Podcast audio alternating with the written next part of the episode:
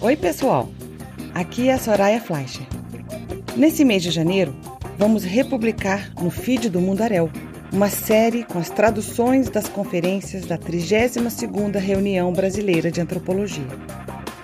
Nossa equipe do Mundarel fez o trabalho de locução das traduções dessas conferências internacionais.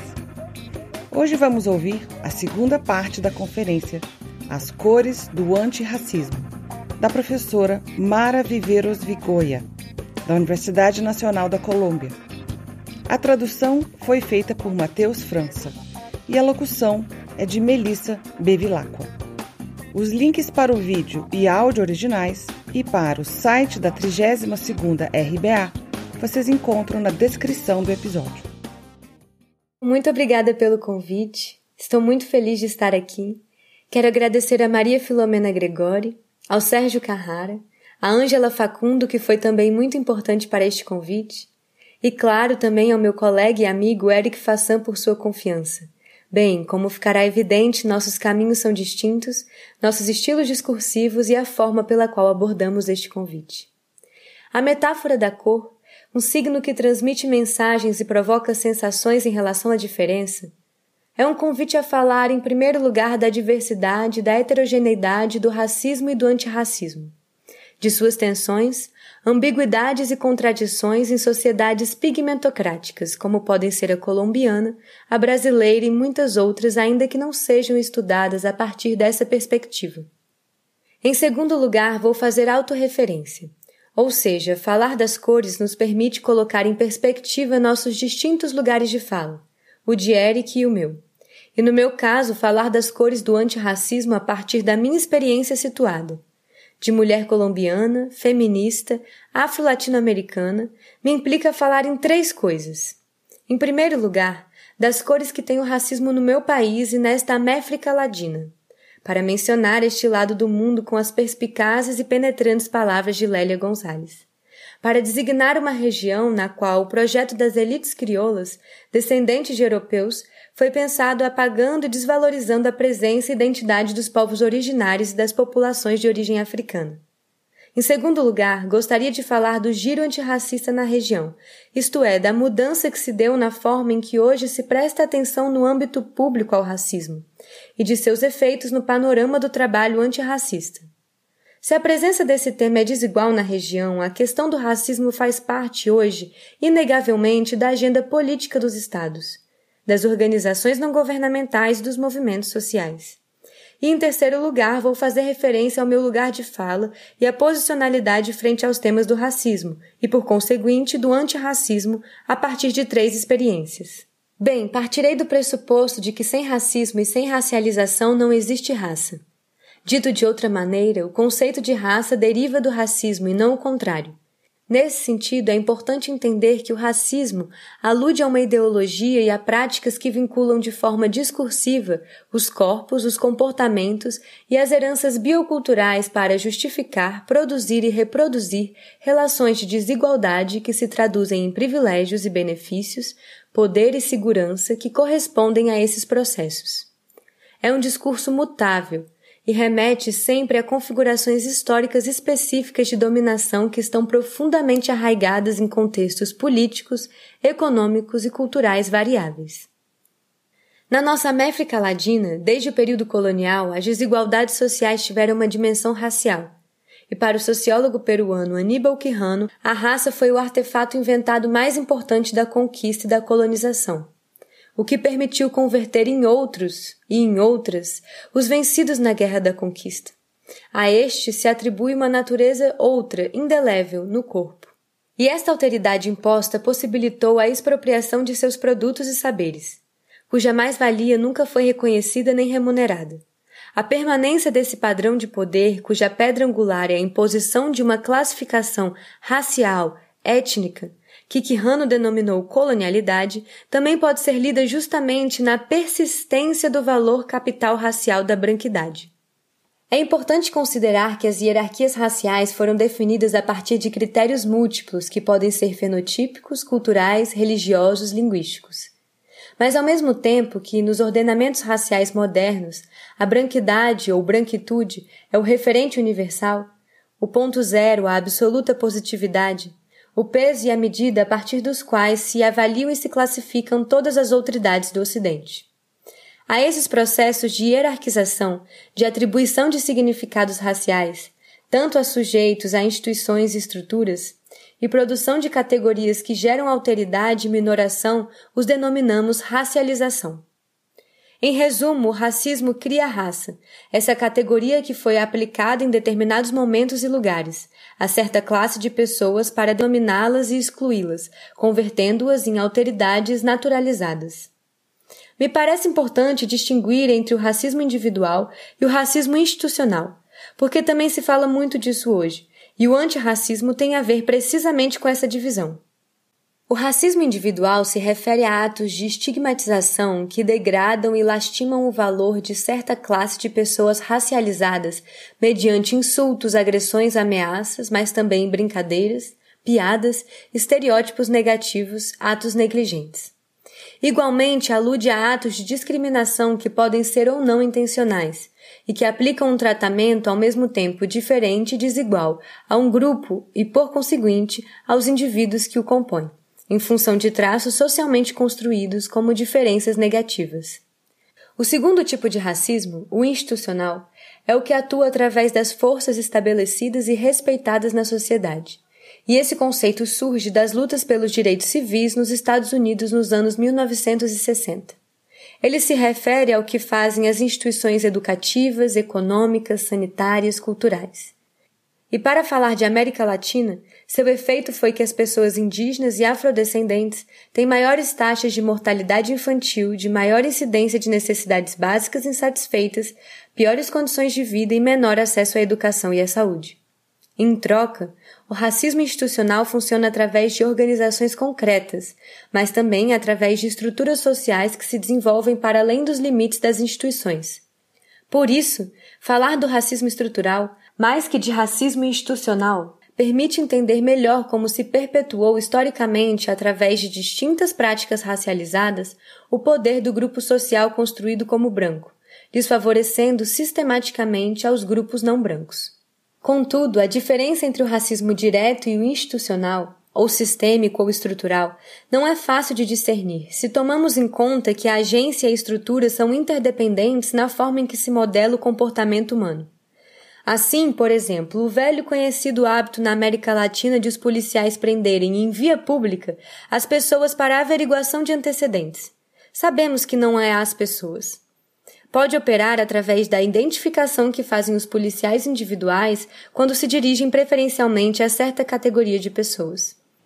Se tomamos o caso do Brasil, homens negros, jovens e residentes de favela. Seria o mesmo caso na Colômbia mas também pode vincular-se a uma cultura policial, isto é, a instituição, e mais além, as estruturas quando falamos de uma cultura brasileira hegemônica mais extensa, que percebe os homens negros, jovens e residentes de favelas como ameaçadores e mais propensos a serem criminosos.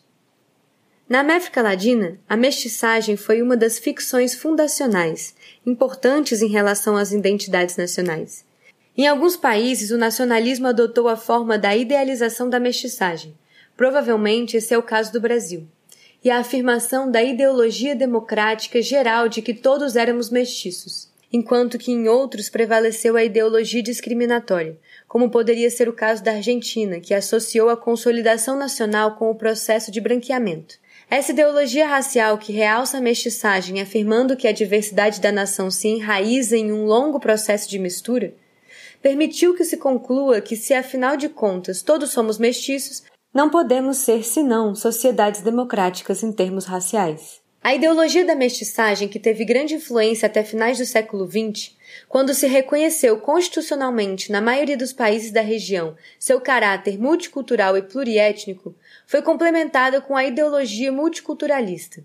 E agora, ambas convivem com claras hierarquias raciais e formas de racismo. E é esta convivência entre a ideologia da mestiçagem e a ideologia do multiculturalismo que explica que, ainda que às vezes se reconheça a existência do racismo, seja tão difícil vê-lo e aceitar sua presença entre nós. Essas poderosas narrativas da mestiçagem dificultaram o reconhecimento do racismo e submeteram aqueles que destacam sua presença a uma deslegitimação moral, acusando-os de racistas. Por outra parte, um discurso em que se projeta a mistura racial como fundamentalmente antagônica ao racismo faz com que qualquer forma reconhecida do racismo se perceba como um problema em vias de ser resolvido. Na América Latina, o racismo não é percebido da mesma maneira que nos Estados Unidos, não se refere a fronteiras fixas entre grupos raciais, nem a marcas ancestrais detectadas pelo sistema institucional da gota de sangue. Entre nós, o racismo se exerce em relação à aparência, aos traços físicos, à fisionomia, aos gestos, ao sotaque, a raça é lida pelas marcas que deixa nos corpos e não em função da genealogia e da origem, como nos Estados Unidos. Entre nós, a racialização é transversal às fronteiras de classe, as atravessa, e mais, incorpora as diferenças socioeconômicas mediante um ordenamento pigmentocrático. O racismo que poderíamos chamar latino-americano está ligado nesse sentido ao classismo, porque as classes têm cores de peles distintas, no sentido de que, como tendência geral, as pessoas e famílias com maiores capitais, social, cultural, escolar, econômico, simbólico, têm tez mais clara e, inversamente, as de menores capitais têm tez mais escura. Ademais, e aqui tomo o caso colombiano, cada região produziu uma forma própria de criar alteridades. De maneira que, na Colômbia, quando se menciona as especificidades das culturas regionais, quando se fala da cultura costenha, da cultura paisa, da cultura andina. É também uma maneira de falar de raça, mas sem nomeá-la, já que as regiões, por razões históricas, foram construídas a partir de relações sociais de raça. Na nossa América Latina, o racismo é minimizado, negado, visto como algo anacrônico ou extraordinário. Está tão naturalizado que é principalmente inconsciente, ao ponto que quando falamos de racismo sempre estamos pensando em fatos que ocorrem nos Estados Unidos, ou que ocorreram antes na Europa, na Alemanha nazista ou na África do Sul, ou em nossa região, porém em períodos históricos anteriores. Não é percebido em expressões verbais que são muito arraigadas em nossas culturas, como aquela, e vou pegar expressões que são muito comuns na Colômbia, quando se diz se le subiu el índio, como um sinônimo de se mostrou rude, tosco, selvagem. Ou quando se fala em uma merienda de negros, para se referir a uma situação de desordem e confusão. No máximo se torna visível quando existem ações explícitas ou violentas de discriminação racial. Também circulam atualmente em nosso continente discursos sobre racismo reverso, ou seja, o que falava um pouco Eric quando falava em racismo antibranco. E as vítimas do racismo são apontadas muitas vezes como racistas por enfatizar demais as temáticas raciais. E frequentemente se esmiuça, se deslegitima a posição moral e psicológica daqueles que denunciam o racismo, acusando-os de complexados, de ressentidos, de hipersensíveis, de paranoicos, de vingativos, de violentos ou de instáveis. A negação do racismo produz sensações de desorientação, de insegurança, de confusão e dúvidas nas vítimas, nas testemunhas e em quem os denunciam. Além disso, se percebe que a luta contra o racismo é uma agenda política distrativa, anglocêntrica e divisora das lutas de classe e de gênero. Nesse contexto, a vivência do racismo deve ser demonstrada, ante a presunção de ser inventada, exagerada ou o produto de uma distorção subjetiva. Frequentemente, o termo racismo, racial, raça é evitado por sua carga histórica e é substituído por vocábulos relacionados com categorias étnicas, ou referidas à diversidade cultural. E quando se admite, o racismo é geralmente examinado como uma ideologia que promove atos individuais, associados à injúria, à repulsa e à humilhação, mas poucas vezes se percebe ou se denuncia em sua dimensão estrutural. Por outro lado, assume-se que os povos originários indígenas sofrem menos racismo que as populações negras e que a discriminação racial afeta fundamentalmente as populações negras. Isso reduz a possibilidade de criar alianças e de encontrar elementos comuns em seus processos de exclusão racial. Se encobre o fato de que o racismo atravessa toda organização social e que, portanto, as pessoas que se reconhecem como mestiças ou brancas também estão afetadas por esse ordenamento racial e que seu privilégio se sustém sobre a opressão racial dos grupos racializados.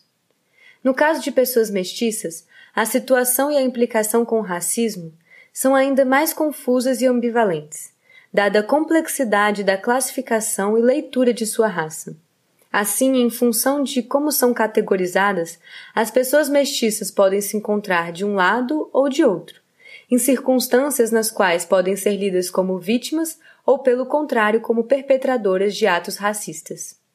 Vou me referir agora rapidamente à pluralidade de orientações que tem tido o antirracismo na nossa América Latina, a partir da minha experiência participando de um projeto que se chamou O Antirracismo Latino-Americano em Tempos Pós-Raciais, uma pesquisa dirigida por uma mulher afro-mexicana cubana que reside no Reino Unido, Mônica Moreno Figueroa, e por Peter Wade, na qual participei como pesquisadora.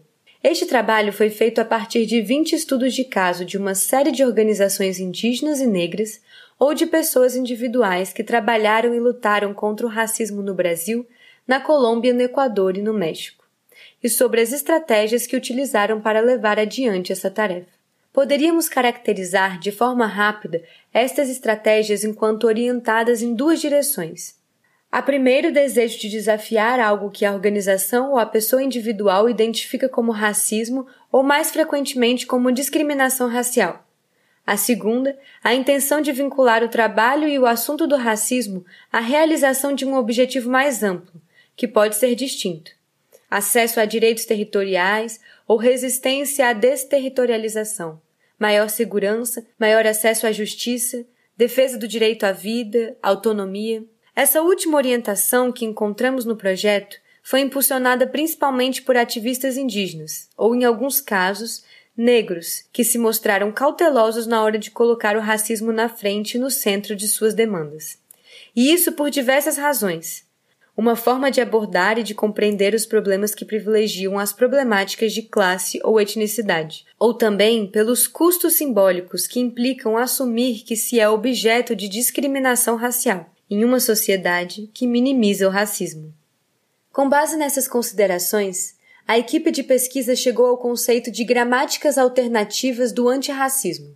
Para dar conta das ações e dos discursos nos quais a desigualdade racial e o racismo não são explícitos ou centrais, mas tão pouco ausentes, e cujos efeitos são antirracistas, porque desafiam a distribuição racializada do poder e do valor material e simbólico. Algumas organizações indígenas apontaram, por exemplo, que raça era um conceito antiquado, ou que o racismo era um problema de cor de pele, e, portanto, que era mais relevante para as pessoas negras que para eles. Especialmente porque os que propuseram o termo tinham uma aparência não muito diferente das pessoas mestiças ou brancas. Estou falando dos brancos locais colombianos, equatorianos, mexicanos e brasileiros. Não seria o mesmo na Europa. Não obstante, nas entrevistas, essas pessoas indígenas se mostraram conscientes que, em maior ou menor grau, havia relações fortes entre injustiça, desterritorialização, violência e racismo. Isso mudou recentemente, e temos um exemplo na Colômbia do último dia 16 de setembro, quando o povo Mizak, da região do Cauca, que está na região andina, decidiu derrubar a estátua de Sebastián de Belalcázar, que havia sido nomeado pela história oficial como fundador de Cali e Popayá. Fizeram um julgamento simbólico. E depois de declará-lo culpado de delitos como genocídio, desapropriação e grilagem de terras, desaparecimento físico e cultural dos povos que faziam parte da Confederação Pubenense, derrubaram e decapitaram a estátua. O que é interessante é que na carta que dirigiram ao Estado demandando uma reparação histórica, falaram claramente de racismo de feminicídios, de corrupção e de assassinato de líderes sociais. Ou seja, vemos como vai variando o discurso a respeito. Bem, às vezes algumas pessoas entrevistadas aludiam à classe e evocavam ao mesmo tempo a diferença racial. Ou seja, aí vemos uma relação entre classe e raça. Mas quando falavam de raça, a nomeavam como uma presença fantasmal ou visceral. Por que digo fantasmal? é porque o que ela faz é colocar em primeiro plano as pegadas que ficam da história, quando se tentam apagá-las, que é um pouco o que aconteceu com esse julgamento simbólico que realizou o povo Mizak no Cauca. Ou ao contrário, a evocavam como uma presença visceral, que diante de um evento que se percebe como racista, desperta emoções que vinculam pobreza, falta de poder e prestígio à condição racializada. Outras vezes, encontramos situações como as que vivem, por exemplo, as mães brasileiras de vítimas da brutalidade policial, que exigem explicações, justiça e reparação da parte do Estado, e involucram simultaneamente o racismo, o classismo e o sexismo, sem nomeá-los. Assim, por exemplo, quando as mães da Rede contra a Violência no Rio de Janeiro afirmam que superaram o medo das elites e das forças repressivas porque lutam como mães e com o útero, seu sentimento de sofrer injustiça e desigualdade deriva de uma percepção muito clara de que elas e seus filhos são vulneráveis frente à violência policial por serem pessoas e mulheres negras e pobres. Dito de outra forma, numerosas situações como as que mencionei brevemente nos mostram que, na América Latina, a classe e o gênero também são modalidades através das quais se vive a raça. E aqui estou parafraseando, digamos, Stuart Hall, quando ele dizia ao contrário, que a raça era uma modalidade de viver a classe. Em princípio, falei deste giro ao antirracismo.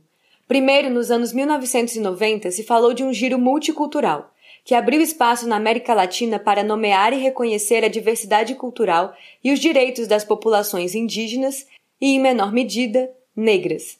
No entanto, este giro multicultural prestou menos atenção às questões de racismo e desigualdade racial, exceto no caso brasileiro.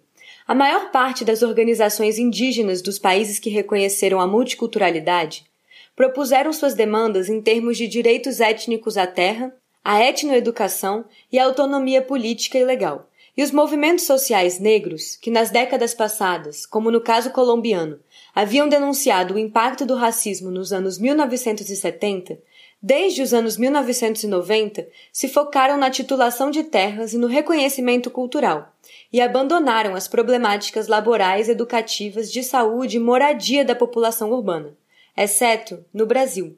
No Brasil, sim, se continuou a abordar esse tipo de problemáticas. Contudo, o que quero assinalar é que desde aproximadamente 10 anos tem ocorrido um renovado interesse público no resto dos outros países latino-americanos pelo racismo, dando lugar a políticas e programas liderados pelo Estado, as ONG e as organizações sociais que começam a ter repercussões no trabalho antirracista. A equipe do Lapora atribui essa reorientação a três coisas. Por um lado, a todas as falhas, as deficiências políticas e a falta de autonomia do projeto estatal multicultural. Em segundo lugar, a regressão dos processos e das conquistas sociais e políticas que se havia obtido no marco do multiculturalismo. E, em terceiro lugar, a exacerbação das desigualdades sociais e raciais e da violência como efeito da política neoliberal. Juntamente a isso, a maior parte dos estados latino-americanos tem adaptado suas políticas e programas à crescente persistência do discurso do racismo. De novo, foi o Brasil o país que marcou a pauta na região para um trabalho antirracista sistêmico mediante as ações afirmativas. Na Colômbia, o Estado apoiou campanhas contra o racismo e, em 2011, aprovou uma lei contra o racismo e a discriminação. No Equador também. Entre 2008 e 2009 se aprovou leis que proíbem o racismo e políticas de ações afirmativas para o emprego de indígenas e afrodescendentes nas instituições estatais. E em muitos países da região tem aumentado o número de instituições especializadas que se ocupam de temas de discriminação racial e implementam as medidas para cumprir as determinações da Década Internacional das Nações Unidas para os Afrodescendentes, 2015 a 2024. Inclusive o México, que era o país efetivamente mais reticente a falar de racismo, em 2018 o presidente López Obrador se referiu explicitamente à luta contra o racismo em seu primeiro discurso, como o primeiro dos 100 compromissos de seu novo governo. No entanto, em quase todos os casos, o racismo tem sido entendido mais como atitudes e comportamentos de estigmatização e discriminação que como um processo estrutural, Nesse sentido, a maioria das ações propostas tem sido inadequadas para desafiar as desigualdades historicamente acumuladas, estruturais e racializadas da sociedade em seu conjunto. Este material latino-americano analisado aponta que o panorama atual do antirracismo na América Latina inclui ações ligadas tanto a gramáticas explícitas de antirracismo, como a gramáticas alternativas de antirracismo. Examinar ambas modalidades e as diversas possibilidades e limitações, no caso do Lapora, o que se fez foi enriquecer e complicar o que se pode entender e mobilizar como antirracista ou não, ou seja, levantar perguntas. o que é antirracista, o que não é antirracista. Assim, encontramos que o antirracismo radical pode estar presente em ações que não colocam no centro o tema do racismo, que inclusive não o nomeia. E, pelo contrário, que algumas situações que nomeiam explicitamente o racismo podem ser reformistas e ter unicamente um alcance simbólico. A modalidade menos frequente é a que se orienta a reduzir as desigualdades raciais estruturais, como no caso das ações afirmativas. Ao mesmo tempo, têm sido desenvolvidas distintas e valiosas iniciativas no âmbito midiático, legal e cultural, em torno do corpo, do território, da mobilidade social e da reparação legal mas que tendem a focar mais nos indivíduos e a ter um efeito mais simbólico que prático. Essa diversidade de descobertas convida a assumir a importância do reconhecimento da heterogeneidade das lutas antirracistas que estão sendo firmadas na região. Este ano, a raiz das manifestações dos protestos que suscitou o assassinato de George Floyd se multiplicaram as declarações precisamente contra o racismo, e isso sim, se reatualizaram muitos casos de denúncia e violência policial e racismos locais. Estas denúncias têm sido incorporadas na agenda política de outros movimentos sociais e reúnem pessoas de diversas origens étnicas em torno de uma consciência crescente de que o combate contra o racismo não é unicamente um assunto de suas vítimas, mas sim um problema sistêmico. E o que chama a atenção é que a expressão racismo sistêmico começou a ser utilizada de forma generalizada nos meios de comunicação, mas também na vida cotidiana. Igualmente, começou-se a falar da necessidade de uma mudança radical para poder construir um melhor futuro em uma sociedade na qual a palavra de ordem, vidas negras e indígenas nos importam, como era um slogan de uma campanha na Colômbia, se faça realidade. Por último, vou apresentar algumas ideias surgidas dos vários momentos de tensão que vivi em relação ao racismo e ao antirracismo em diferentes situações, seja como pesquisadora, docente ou como habitante de um país em que o mundo universitário está conformado e dirigido majoritariamente por homens brancos, e no qual minha situação de mulher negra educada me fez viver constantemente a situação de ser uma outsider within, ou seja, uma pessoa que tem uma relação particular de conhecimento-poder, que a permite alcançar o conhecimento sobre um grupo dominante sem obter o pleno poder que é otorgado aos membros desse grupo. Dado o caráter minoritário de minha experiência e posição dentro da universidade, tenho sido constantemente confrontada com a necessidade de defender a legitimidade dos temas sobre os quais trabalho e de minhas posturas no campo acadêmico. Sou consciente de que esta é uma carga adicional que não tem meus colegas cujos marcadores de raça e gênero os eximem desta obrigação.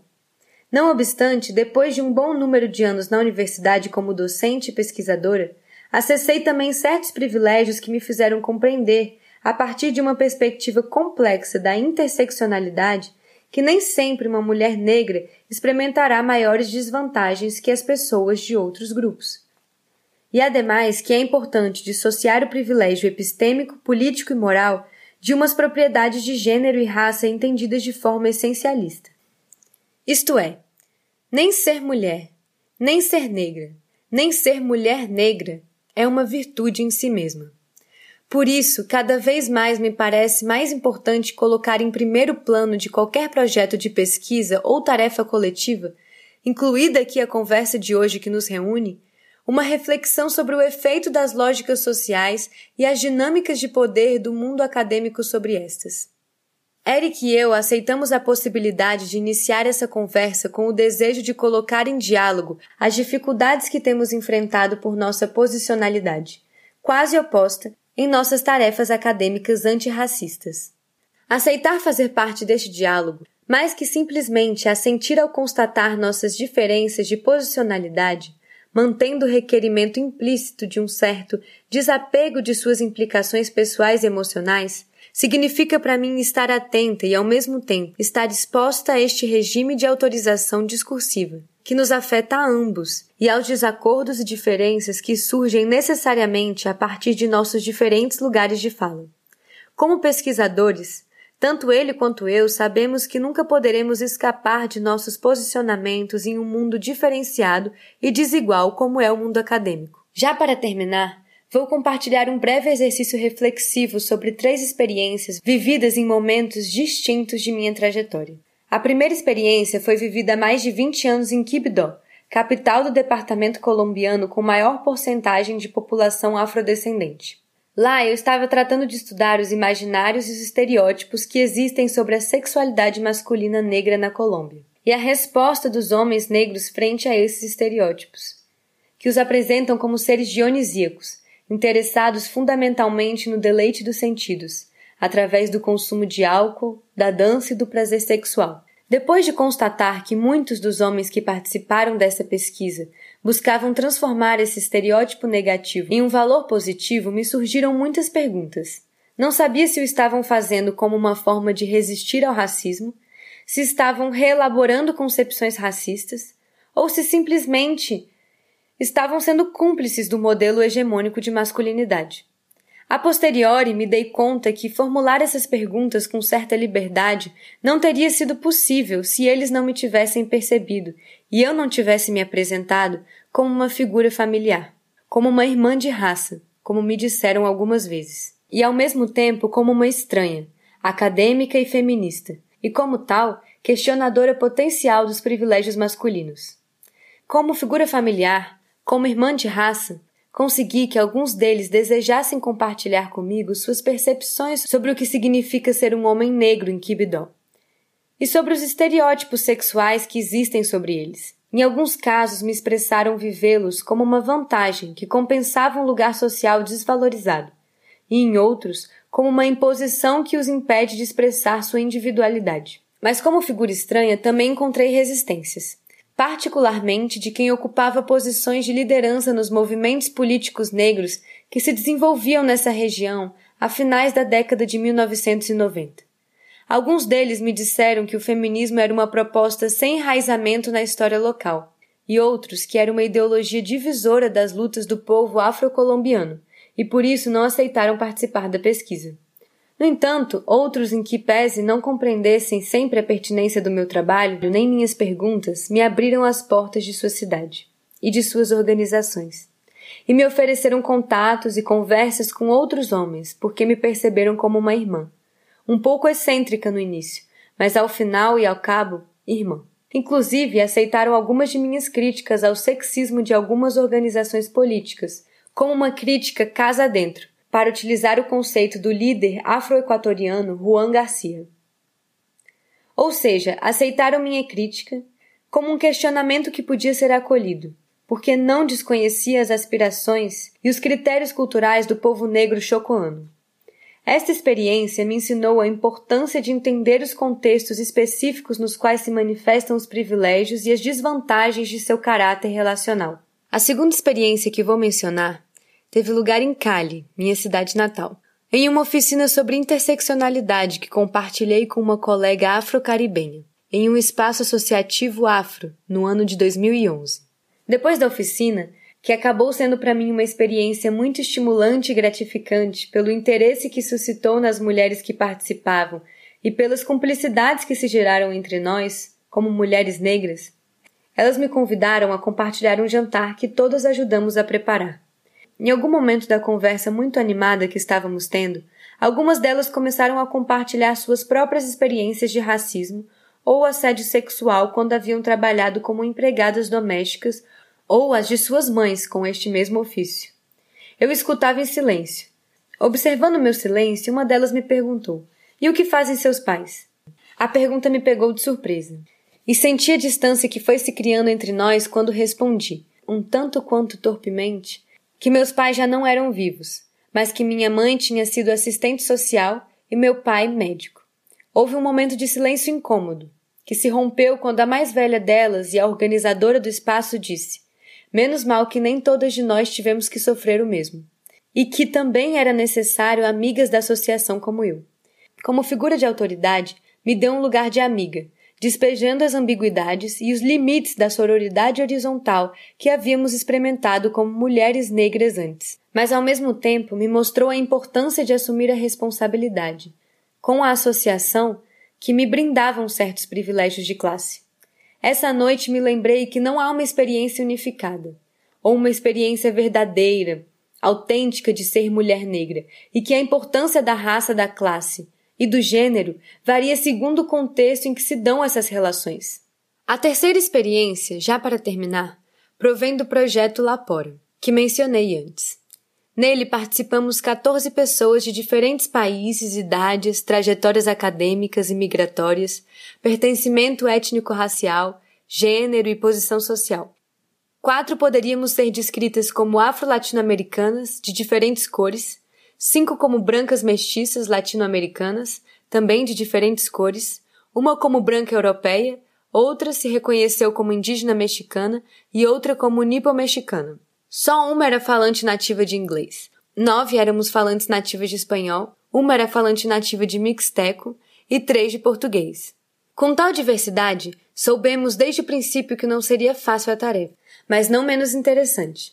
Poucas vezes tive a oportunidade de pensar e experimentar tanto o efeito do lugar de fala. Seu caráter relacional, a interdependência de nossas redes, capacidades, bagagens e trajetórias. A novidade nesse caso foi trabalhar com outras pesquisadoras negras, em um projeto dirigido por uma acadêmica negra, latino-americana, residente e docente no Reino Unido. Isso dá conta, por uma parte, da maior presença de intelectuais negras no âmbito acadêmico, e por outra, da força que contribui pertencer a um coletivo de vozes diferentes e singulares, mas juntadas por uma experiência comum de racialização. Igualmente, a presença de uma mulher intelectual indígena na equipe de pesquisa fez com que fosse mais fácil abordar e buscar transformar a relação problemática entre os grupos minorizados e o âmbito acadêmico. Que fosse mais audível e percebida com maior legitimidade nossa experiência como fonte de conhecimento. Que mais e melhores perguntas sobre quem e como se produz conhecimento acadêmico fossem propostas. E que pudéssemos colocar em prática constantemente uma ética de cuidado no trabalho colaborativo, sem desconhecer nunca como classe, raça, gênero e herança cultural estiveram constantemente em jogo em todas as nossas trocas.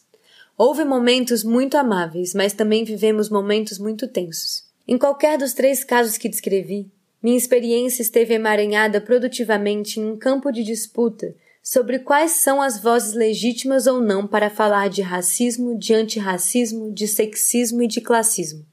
Ao mesmo tempo, foi a oportunidade de aprender algo mais sobre a importância da relacionalidade, da complexidade, da contextualização e da comparação na pesquisa e na experiência vivida da interseccionalidade. Isto era o que eu queria compartilhar.